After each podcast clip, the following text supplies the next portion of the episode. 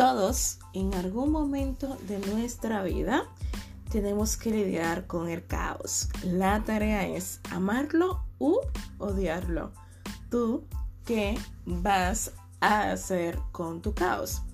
Episodio 18. Nadie te va a salvar. Hola, yo soy Alesa Dacier. Soy psicóloga online para seguimosalesadacier.com. Tanto en mi página web como en este espacio te acompaño a amar tu caos. Nadie te va a salvar. ¿Lo haces tú o te jodes toda la vida? Puede ser un poquito chocante escuchar esto, pero es la realidad. ¿Cuántas veces emocionalmente no estamos esperando que alguien nos rescate? Pasamos por una ruptura y uff, quiero que venga alguien que supere a mi ex, que me dé el amor que esa persona no me dio. Quiero que esa persona me haga feliz, etc. O estamos pasando por una situación económica muy mala y necesito un trabajo, un trabajo que me salve, un trabajo que le dé sentido a mi vida. Siempre estamos depositando el estar bien fuera, creyendo que alguien o algo va a sanar lo que nosotros no sabemos sanar esa sensación o creernos cenicienta emocional siempre pasa. Necesitamos un empujoncito, sí, eso es verdad. Pero nunca olvides que la mayor parte lo tiene que poner tú. Tú eres el que tienes que salvarte. Tú eres el que tiene que luchar por estar bien. El que tiene que encontrar ese punto de equilibrio para volver a encontrarle o darle sentido a su vida. Cuando tocamos fondo, cuando las cosas no salen como creíamos que tenían que salir, a veces nos atrapamos en ese papel de víctimas y nos cuesta mucho salir. Y yo he estado ahí. Y el papel de víctima es lo más cómodo, porque tú no te responsabilizas de la parte que te toca, no te responsabilizas de ti no te responsabilizas de tus emociones, del cómo estás o del cómo llegaste ahí. Sencillamente buscamos culpables y es tan bonito hacerlo. El otro me hizo, el otro me hizo, el otro me hizo. Y muchísimas veces nos olvidamos de, uff, todo lo que yo permití en cualquier área de nuestra vida. Nadie te va a salvar.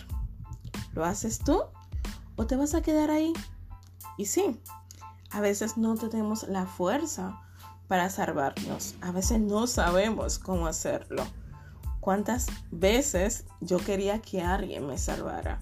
¿Cuántas veces estaba depositando en otros mis carencias, mi felicidad, mi estabilidad emocional? Y cuando esas personas ya no estaban, uff, volvía ese vacío emocional volví esa sensación de, uff, no puedo con esto. Mi vida no tiene sentido. ¿Qué voy a hacer? La única persona que es responsable de que te sientas bien y estés bien eres tú. Otros están ahí para acompañarnos, para hacernos la vida más ligera, más feliz, para compartir cosas. Pero yo soy una fuente de prosperidad y para estar bien fuera, necesito estar muy bien dentro. Es un proceso que requiere el, estar bien con uno mismo, reconciliarse con nuestro amor propio y entender que no somos perfectos. Y no necesitamos serlo. Salvarse a uno mismo es rescatarnos es un proceso de querer seguir a pesar de esos golpes emocionales que hemos recibido dentro del caos. Es dejar de esperar que la vida pase. Y es que cuando nos quedamos esperando que llegue un milagro, uff, puede pasar muchísimo tiempo. Muchísimo tiempo. Y qué valiente somos cuando decimos ya, voy a salir de aquí, necesito salir de aquí. para que algo cambie en nuestra vida, el primer paso comienza con una decisión y la decisión es, no quiero seguir así, no quiero seguir sufriendo, no quiero seguir estando mal, no quiero seguir llorando, no quiero sentirme insuficiente, no, y no, y no, y no. Y eso es respetable y también bonito. Es sacar la valentía que tenemos y reconocer que nosotros mismos nos podemos levantar que sí, que pueden llegar personas que nos ayuden, pero yo tengo que poner de mi parte, tengo que hacer fuerza, tengo que hacer un movimiento X. La otra persona no lo va a hacer todo. Y si la otra persona lo hace todo, qué falta de responsabilidad de mi parte y dejar en las manos de los demás mi felicidad o bienestar. Nadie te va a salvar. Y la pregunta es, ¿por qué no cuesta tanto salir de ahí?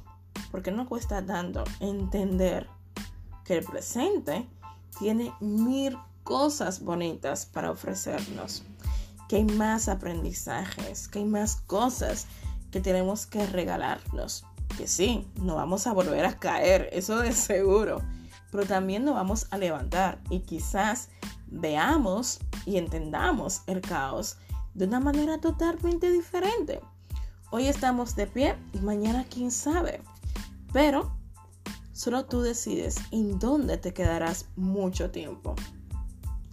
Sí, tocar fondo no es nada fácil. Y cuando lo hemos hecho, creemos que ya, que lo mejor es quedarnos ahí y no salir. Pero, algo que yo siempre me digo, el caos es un lugar para transitar, no es mi lugar para yo vivir o quedarme muchísimo tiempo ahí estancada, cuestionándome por qué a mí, por qué la vida me está haciendo eso. Lo he dicho en otros episodios, pero quiero decirte, no olvides que la vida son etapas. De esas etapas vamos formando quiénes somos como persona. Vamos reconciliándonos con nuestros valores vamos aprendiendo a ser un poquito más selectivos con las personas que dejamos cerca y sobre todo entender aquellas cosas que debemos sacar de nuestra vida. Nadie te va a salvar. Nadie vendrá a rescatarte. Y si llevas tiempo esperando ese milagro, por favor, despierta. Por favor, levántate, encuentra tus razones para no seguir hundida. encuentra tus razones para volver a estar bien. Reencuéntrate contigo. Intenta avanzar. Poquito a poquito lo vamos a lograr. Nadie te va a salvar. Así que deja de estar esperando tanto que otros se ocupen de ti y comienzas tú a ocuparte emocionalmente de ti. Comienzas tú a ocuparte de aquellas carencias, de aquellas necesidades, de aquel cambio que tanto estás deseando. Deja de esperar que otros se responsabilicen de ti. Hazlo tú. Y si te cuesta hacerlo, como siempre digo, no viene mal buscar dónde apoyarnos emocionalmente hablando.